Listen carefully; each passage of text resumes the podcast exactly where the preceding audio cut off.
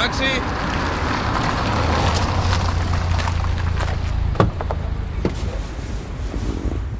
Hola, buenos días. Al Hospital Gregorio Marañón, por favor. De acuerdo, vamos allá. Al Marañón. Miguel Notario se acaba de subir a un taxi. Hace apenas unos días, su cardiólogo le ha diagnosticado una aterosclerosis en la arteria coronaria derecha. Y hoy tiene una cita con el cirujano Gregorio Cuerpo para hablar de su caso. Al final del encuentro, Miguel espera tener las cosas más claras para poder tomar una decisión. Pero a Miguel todavía le quedan 20 minutos para llegar al hospital. Y tiene miedo. Estoy nervioso, muy nervioso, porque al final el corazón es el órgano que hace funcionar el cuerpo. Y su imaginación le empieza a jugar malas pasadas. Y llevo fatal no saber qué pasará. Para ayudar a Miguel durante el trayecto en taxi, hemos llamado a una persona. Se llama Paco Duque.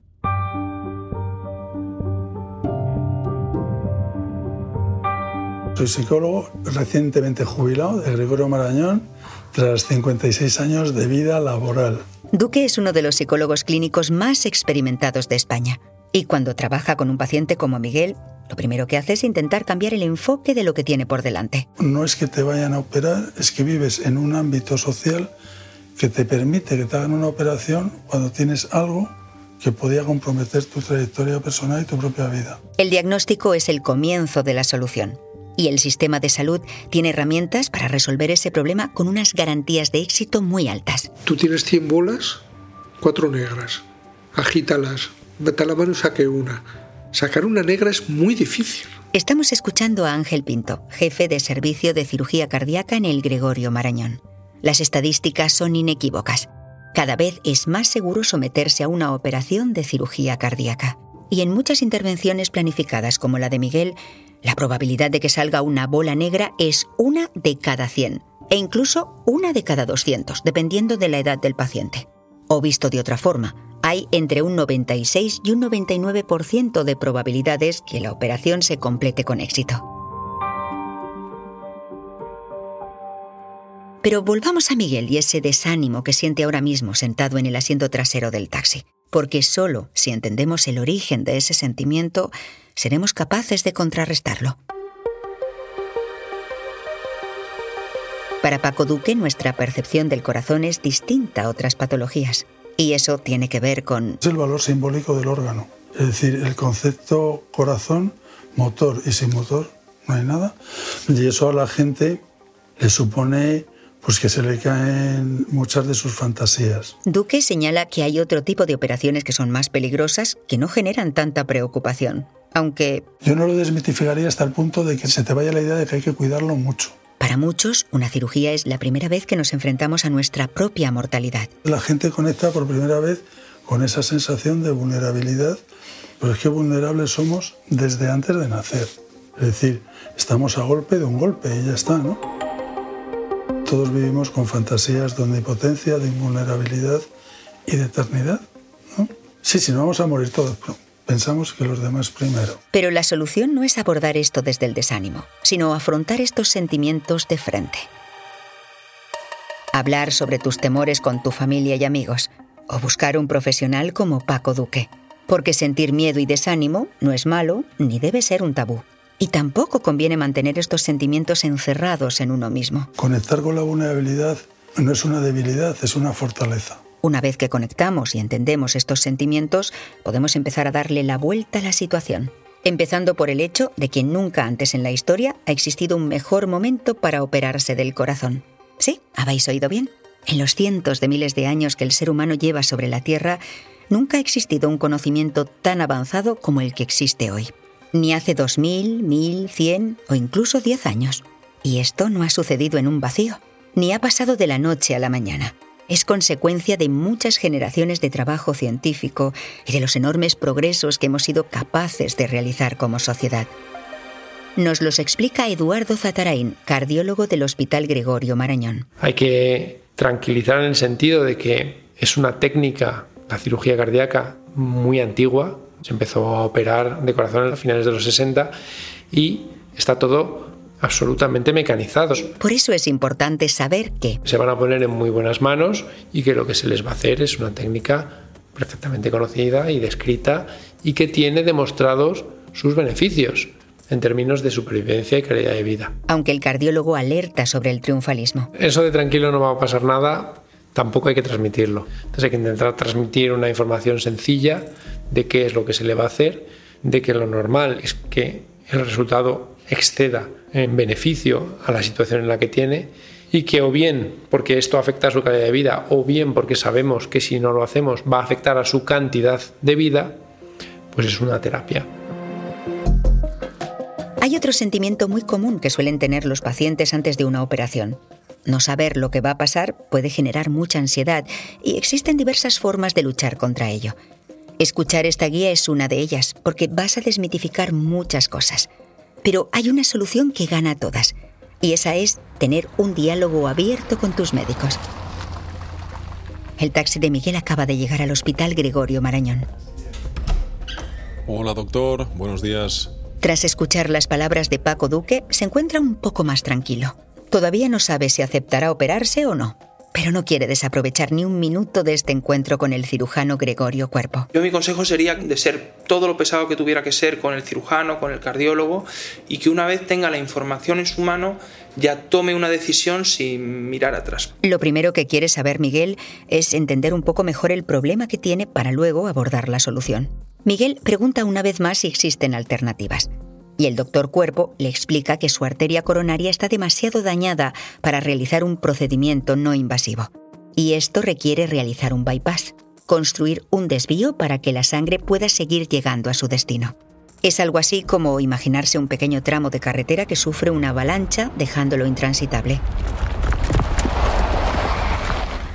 Dado que los coches no pueden pasar por allí, se construye una carretera alternativa que evita los escombros y vuelve a conectar con la misma carretera en la parte que no está bloqueada. En el caso de la cirugía, el procedimiento consiste en tomar un vaso sanguíneo saludable de la pierna, del brazo o del pecho y conectarlo por debajo y por encima de las arterias obstruidas del corazón. Miguel escucha todo esto. Empieza a estar convencido, pero también tiene algunas dudas. Pese a haber tenido un par de episodios de incomodidad, sigue siendo capaz de llevar una vida más o menos normal. Y eso le hace dudar si la operación es realmente necesaria. Y aquí entra otro elemento muy importante a la hora de decidir si uno se opera o no. Entender que la cirugía busca soluciones a largo plazo.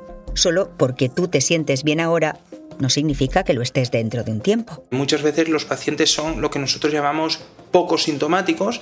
Son pacientes que han tenido un episodio de descompensación por la razón que sea, pues por ejemplo una arritmia, pues a lo mejor en un momento dado pues te has ido de cena, te has tomado dos copas de vino, estabas cansado y has tenido una fibrilación auricular. Pero los cardiólogos y cirujanos tienen tecnologías que predicen lo que puede pasar en el futuro. Nosotros tenemos afortunadamente métodos para diagnosticar precozmente. Y en el caso del problema de tuberías que afecta a Miguel, esto se puede ver de manera muy sencilla en el ejemplo de una casa. De repente una tubería que tiene mucho calcio, el grifo lo abrimos y siempre llega agua hasta que llega un día en el que de repente hay menos. Hasta que un día ya no pasa el agua por allí. Y las consecuencias de que no fluya la sangre pueden ser mortales. Por eso la información es muy importante, que sea entendible que sepan de la temporalidad de las consecuencias de la cirugía, que son temporales. Es que, mire usted, o sea, no me hable el día de hoy, hábleme que en tres meses yo le digo que usted es otra persona. A continuación, Miguel comparte con su cirujano algunas cosas que ha leído en un foro de Internet. Son anécdotas que le han dejado intranquilo. Ojo a la información sin formación, que es peligrosa porque las redes e Internet están dando mucha información sin formación. Escuchamos de nuevo al doctor Ángel Pinto. Hay que entender que un cirujano pasa por un proceso de muchos años de formación y no se puede equiparar su conocimiento con el de alguien que escribe en un foro aunque Internet también puede ser una gran herramienta si se utiliza con cautela. En España hay registros de la actividad quirúrgica de manera anual, de tal modo que un paciente puede fácilmente ir a Internet y buscar cuál es el riesgo de un recambio valvular aórtico. Los datos son excelentes recursos para ayudarnos a tomar una decisión. Y entonces él ve que un recambio valvular aórtico tiene una mortalidad de un 2,5% cogiendo todos los aórticos que se operan. Y eso significa que de cada 100 que se operen, 98, 99 van a ir bien. Entonces yo creo que eso aporta más seguridad que el hecho de decir mm, seguro que va bien, porque eso al final es una opinión. Entonces los datos son los que nos ayudan a, a refrendar nuestras valoraciones. Miguel tiene las ideas muy claras. Pero antes de tomar la decisión final, vamos a conocer a otro paciente.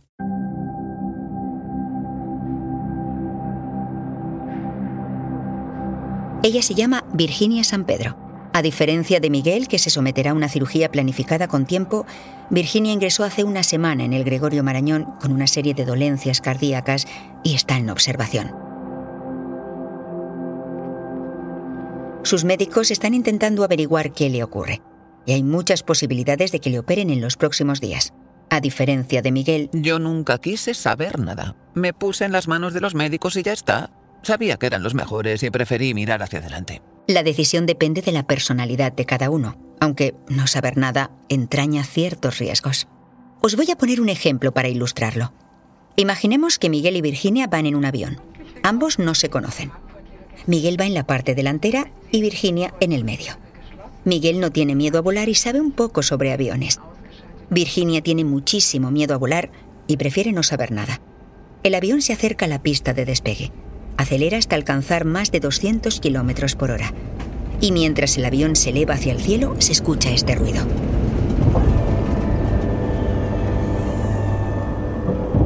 Miguel sabe que este ruido es absolutamente normal. Es el sonido del tren de aterrizaje replegándose. Y Miguel sabe que en la fase final del vuelo también se escuchará un ruido similar, justo antes de que el avión tome tierra. Cuando Virginia escucha este sonido siente auténtico pánico. ¿Qué ocurre? Se dice a sí misma. ¿Qué sonido más extraño? A ver si el avión se va a caer. A los pocos minutos constata que el avión sigue en el aire y que no ha pasado nada. Virginia se podría haber ahorrado ese nerviosismo si se hubiese informado un poco más. Miguel, en cambio, afronta el vuelo con tranquilidad. Sabe lo necesario sobre volar, pero tampoco sabe cómo volar un avión. Eso requeriría un esfuerzo innecesario. Al final, confía en la experiencia del piloto. Y esto mismo lo aplicó a su operación. Confiaba en su cirujano y su equipo, pero también quiso informarse bien. En el caso de Virginia, no saber nada puede llevar a preocuparse por detalles de la operación que son absolutamente rutinarios.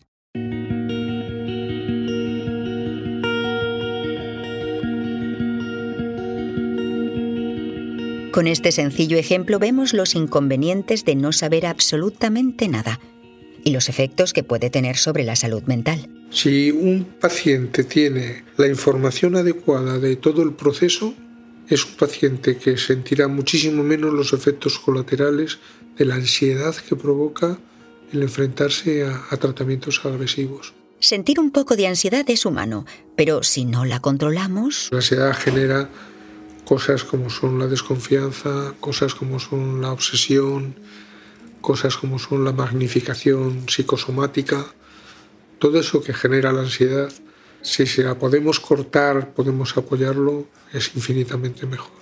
Cuando un paciente no quiere saber nada, el doctor cuerpo suele recurrir al entorno familiar del paciente. Cuando un paciente refiere que no quiere ser informado y dice confío en vosotros, lo cual es muy entendible, me encargo de que los familiares sí que sepan la situación real, porque luego puede ocurrir que hablen entre ellos y que se lo comuniquen a su manera.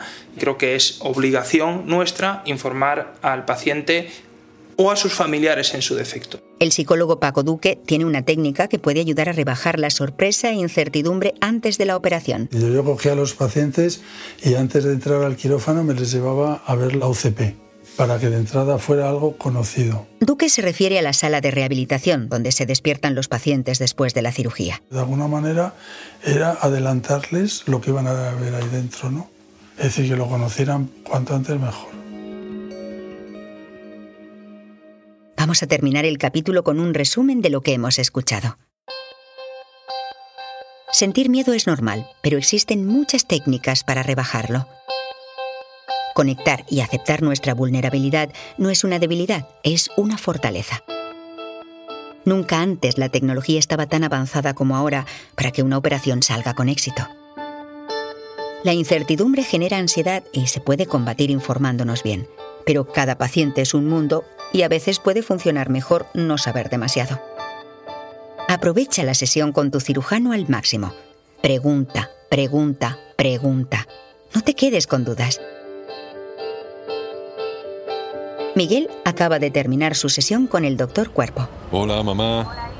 Mira, te llamo porque ya he tomado la decisión, ¿eh? La verdad es que salgo muy contento de aquí del hospital. Y he decidido que me voy a operar. Confianza, una palabra. Confianza.